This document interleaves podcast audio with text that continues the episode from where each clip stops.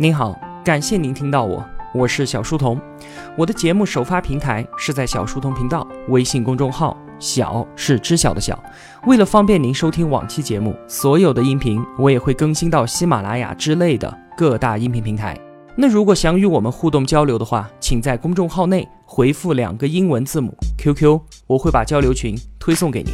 小书童将常年相伴在您左右。我们正在解读《激荡十年，水大鱼大》，作者吴晓波。这期节目啊，是解读《激荡十年》的最后一期节目了，内容并不多。书的最后一章啊，虽然标题是二零一八年，但是这本书出版的时候是在二零一七年的年末，所以这一章呢，其实并没有记录任何的商业事实，因为这些事实就在此刻正在你我的身边发生着。那么最后的这几页文字呢，其实是吴晓波为整本书所写下的跋，也就是后续。这期节目啊，我大概会与您聊十九分钟的时间。改革开放四十年来，一切已经出现的和正在发生的都无可厚非。每一个人的生活啊，都如同一颗被糖衣包裹着的巧克力，它也许是甜腻的，也许是苦涩的，但是。人们的内心却都是焦虑的，焦虑，这也许就是这个时代唯一的特征吧。在一九七八年改革伊始的时候，所有人都不知道未来的路到底通向何处，他们所能告诉自己的，只有必须从贫瘠当中逃离出来，无论用什么样的手段，都要在金钱的意义上改变自己的命运。那是一个混乱并且野蛮的年代，一切的秩序都被破坏。一切的坚硬也都将烟消云散。到了二零零八年的时候呢，广袤的疆域当中，每一寸土地都被翻耕过了，每一堵围墙也都被击倒，每一个城镇、街道和家庭都面目全非。经济的高速成长给所有人留下了一段激荡的岁月记忆。又过了十年，当中国成为了全球第二大经济体的时候，新的国民命题出现了。人们发现啊，旧的机遇、经验和能力都消失了，贫富悬殊、阶级固化代替了物质发展，成为了新的挑战。甚至啊，就连曾经叛逆一切的互联网，如今都形成了让人畏惧的垄断力量。从一九七八年的徘徊苦闷，到二零零八年的激越亢奋，再到现在的群体焦虑，四十年来。中国以空前的破坏性向全世界证明了我们自己的勇气和格局，而同时呢，也让这个国家在巨大的不确定性当中迈向更加辽阔的未来。对抗焦虑最好的手段，也许是不停的进步。二十世纪中期的时候，在美国的中产阶级当中，也是弥漫着这样的焦虑情绪。大家都在抱怨的时候，就有一位美国心理学家说。适度的焦虑对于人们的活力和创造性是有帮助的。在许多的时候啊，解药和毒药它是并行交织的。或许对抗焦虑最好的办法就是从事更加疯狂的活动。对于工作的大力强调已经成为了缓和焦虑的一种方法了。在这个意义上呢，当今中国既有自身成长的转型特性，同时我们也越来越融入到全球化的。普适性进程当中了，从年广久、吴仁宝到张瑞敏、柳传志，再到马云、马化腾，以及现在正在全世界学校当中深造的孩子们，中国在不同的时代给出不同的机遇和使命，让这些一代又一代的人用他们自己的方法去承担和解答。在二零一八年的某个时刻，从柳传志和马化腾的办公室里面往下眺望，你可以清晰的看到他们的来路和去途。联想大厦在北京的中关村。二十六岁那一年啊，柳传志进入到中科院计算机研究所当一名普通的研究员。十四年之后，一九八四年，他在中科院的一个门卫室创办了联想，从此展开了一段别样的人生。十多年前，中科院把计算所的土地拿了出来。交给柳传志开发。今天我们看到的联想大厦，就正是盖在这一块土地上。站在幕墙大玻璃前，年过七旬的柳传志会饶有兴趣的指给到访的客人们看：这一排红砖老楼是中科院的宿舍区，往那边转一个弯，就是当年我创业的门卫室了。腾讯大厦位于深圳的华侨城，从马化腾的办公室望下去，是被一片绿意环绕的深圳大学。一九九零年，小马哥就在这所学校里面读计算机。他平时不善于社交，也没有加入任何的社团组织。但是啊，他是计算机房里面的病毒高手。如今呢，他从一个青葱懵懂的学生，成为了互联网界最有权势的人。就如同这两个场景所隐喻的那样，在过去的很多年里面，每一个中国人都在他们自己的生命道路上彻底的刷新着全部的记忆。但是同时，他们的人生轨迹也并非不可琢磨。甚至在某一些细节上面，隐含着时代变革的延续性和命运的神秘感。未来从来都不会主动的发生，它诞生在一片被击碎的旧世界的废墟上。在这个地球上，总会莫名其妙的冒出一群偏执狂，他们破坏旧的秩序，创造新的物种，最后他们自己也在历史中变得不合时宜。我们很难说，二零一八年的中国是属于哪一代人的。在今年，六百九十八万名出生于九五年的大学毕业生即将进入各自的职场，而两千年出生的孩子们刚刚参加了全国高考。作为顶级轿车品牌奥迪，全年销量当中百分之五十四都是八零后，而全国的每一栋百货大楼、每一个服装、饮料和文化品牌，如果他们与这些年轻人没有关系的话，那么就意味着死亡。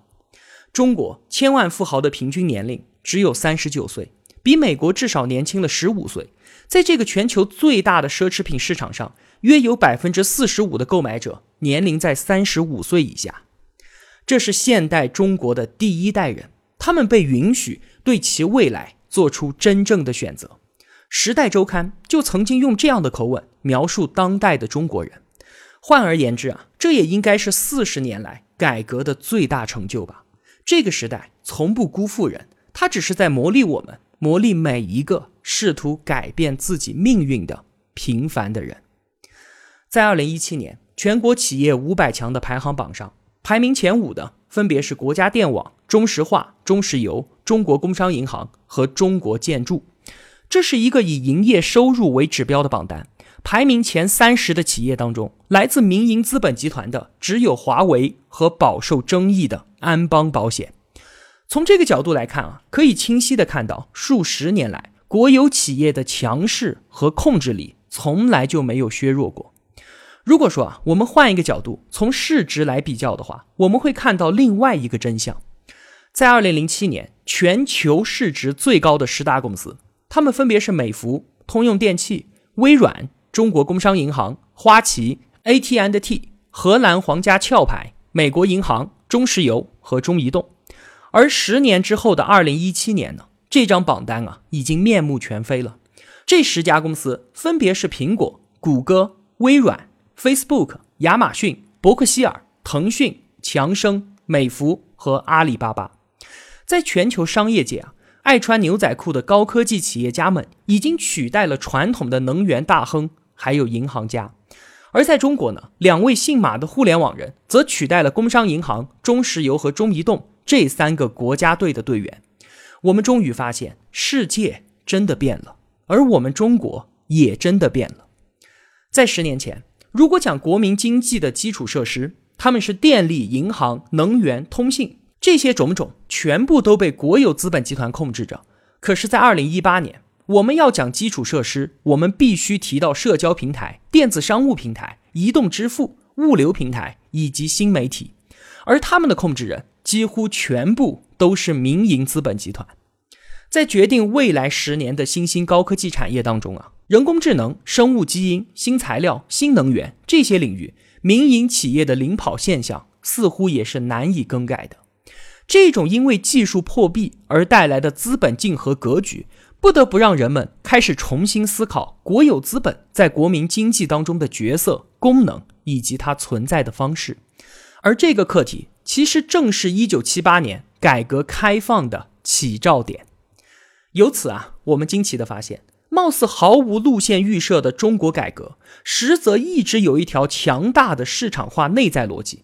就如同大江之水浩荡东流，其间曲折百回，冲决无碍；惊涛与礁石搏斗，旧水与新流争势，时而江平潮阔，时而床高岸低。但是啊，趋势之顽强，目的之确然，却非任何人可以抵挡的。同时啊，我们也必须看到，中国改革和企业成长的复杂性，一点也不会因为趋势的存在而稍有减缓。数十年前，中国改革的假想敌是僵化的计划经济体系，大破必能够带来大利。对既有秩序的破坏，它本身具有天然的道德性。甚至时间就是金钱，所有的改革都是从违法开始的。然而啊，时至今日，假想敌已经变得越来越模糊了，全民共识近乎瓦解，破坏的成本也越来越高，代价越来越大。甚至啊，就连改革本身都成为了一个需要被重新界定的名词。数十年前，市场开放、产业创新可以采用进口替代和跟进战略。我们以市场换技术，我们以时间换空间，通过成本和规模优势实现弯道超车。然而到了今天呢，越来越多的中国公司已经成为了全球同行业当中的规模冠军，他们的前面已经没有领跑者了。创新的叵测和压力成为了新的挑战。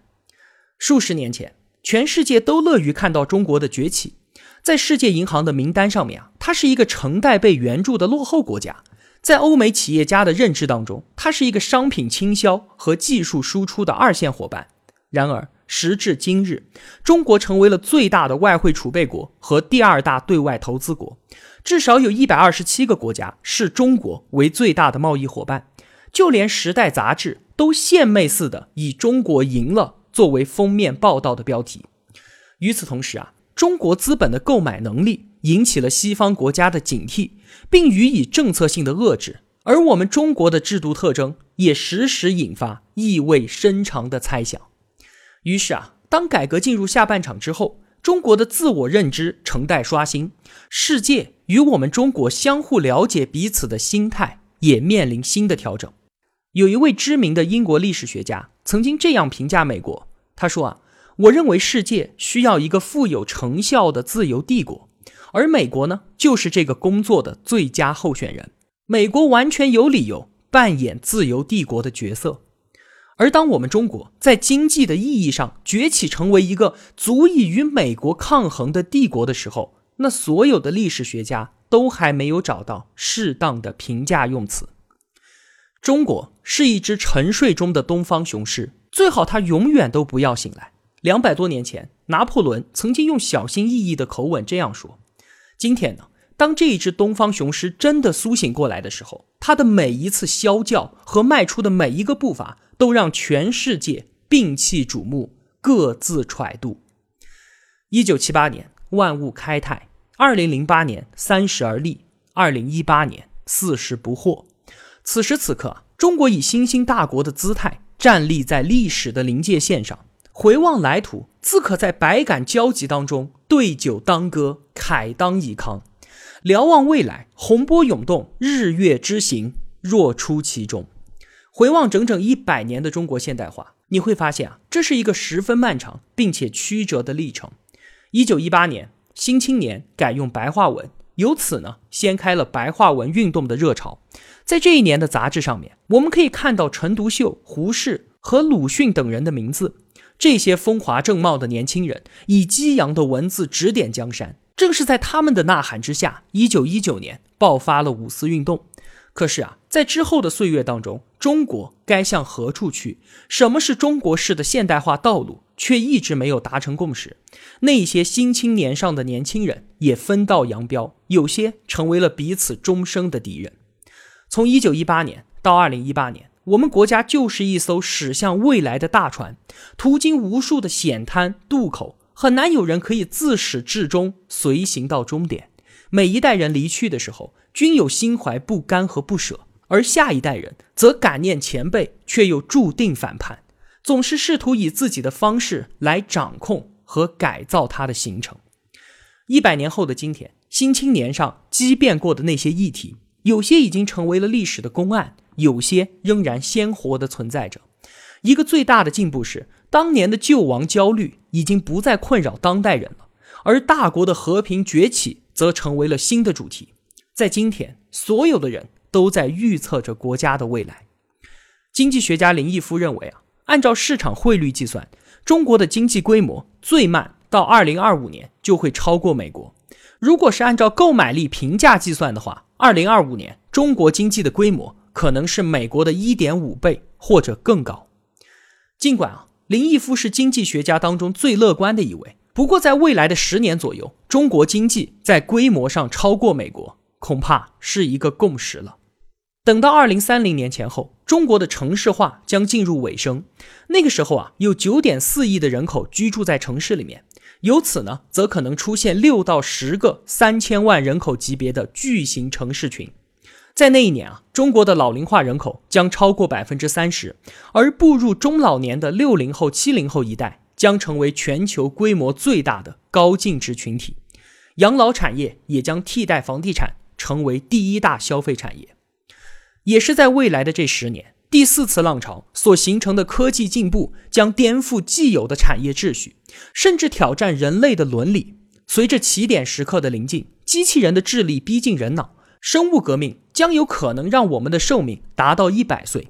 中心化的互联网将消失，万物互联的时代到来，新能源革命也将宣告石油时代的正式终结。没有人知道，今天出现在全球市值前十大名单上的公司，在十年之后。还会有几家幸存的？在科技进步的意义上啊，四十不惑的中国正处在大变革的前夜，而技术的非线性突变又会对中国社会造成哪些制度性的破壁呢？这更让人难以预测。有人叹息青春散场，历史已经结束，而更多的人则在吟唱世界如此之新，一切都还尚未命名。好了，解读激荡十年水大鱼大的节目到这里就全部结束了。谢谢你又陪我走完了这一程，真是时光荏苒啊！现在又到了一年的盛夏了。其实啊，我很享受与你同行，在你耳边说书的这个过程，因为它让我能够清晰地感知到时间的流动。每期节目，它都像是我在时间河流当中所安放的定位浮标。当我越过山水，回头张望，依然可以看见它，它就在那里，标记了我的一次经历、一次思考和一点点的进步。而我在做自频道之前的那些年呢，从来都没有给过我这样的标记。在只为了工资单上的数字浑浑噩噩地追逐了几年之后，除了感叹时光飞逝、岁月如梭之外，竟然什么都没有被凝固下来。竟然没有任何让我值得炫耀或者是感觉欣慰的瞬间。后来呀，我惊奇地发现，怎么忙碌都没有办法凝固下来的时光，一行文字竟然可以，一本书竟然可以。我真的有帮助到你之后，你对我道的一声感谢，一句祝福，竟然可以。在上期节目的最后啊，我引用了马东的一句话。说这个世界上只有百分之五的人在创造文明，那其余百分之九十五呢？他们仅仅只是在活着。我想啊，我并不能够成为那创造文明的百分之五，但是我有意愿去了解过去，眺望未来，去积累知识，静心思考。我有意愿向那百分之五的人靠近。我可以安于平凡，但是我不能让自己变得平庸，因为无论怎样，我都不允许我所拥有的生命。仅仅只是为了活着，我完全还有机会，还有时间，有耐心，更有希望去点燃它。谢谢你的出现，因为是你的聆听，让我做的事情以及我所拥有的生命变得更加的有意义。在这条路上，不管路宽路窄，人多人少，我都会一步一步的往前走。你我同行了一段路之后，可能就走散了，但是啊，你任何时候看向我，我都会永远在这里。不慌不忙，不紧不慢，不偏不倚，不离不弃。我是小书童，我在小书童频道与您不见不散。